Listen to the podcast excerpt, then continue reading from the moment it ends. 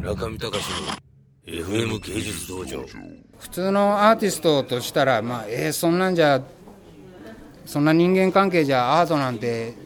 自分の力出せないだろうって、まあ、思うのが、まあ、普通のアーティストだと思うんですけど世の中で言えば、まあ、他の芸能とか業界でもこういった構造は普通中のまあ普通だと思うんですけど落語の世界でもまあ師匠のことはもうなんか絶対ってなんかラジオでえっとなんかこの前聞いたんですけど、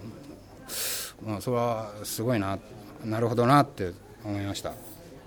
まあ、僕は世の中全部もうピラミッドのようになっていて、まあ、それは当たり前だと思うしそれそういうことで世の中っていうのはうまく成り立ってるのかなと思ってます。で漫画の世界も編集者がもう大人気漫画家をもうすごいなんかダメ出しとかしてすごいプロデュースとかしてたり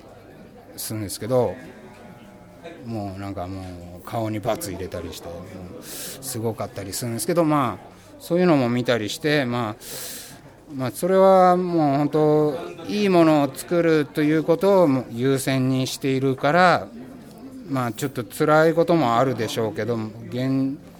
まあ、結果的にはそれはいいことなんでそのプロデュースされたりしてその組織的にやっていくっていうことは本当まあいいことだと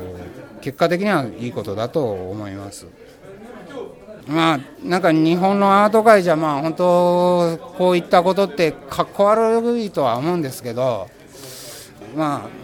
僕的には、もう、すごい肯定的でやってます。僕がプロデュースされていて、それで、まあ、問題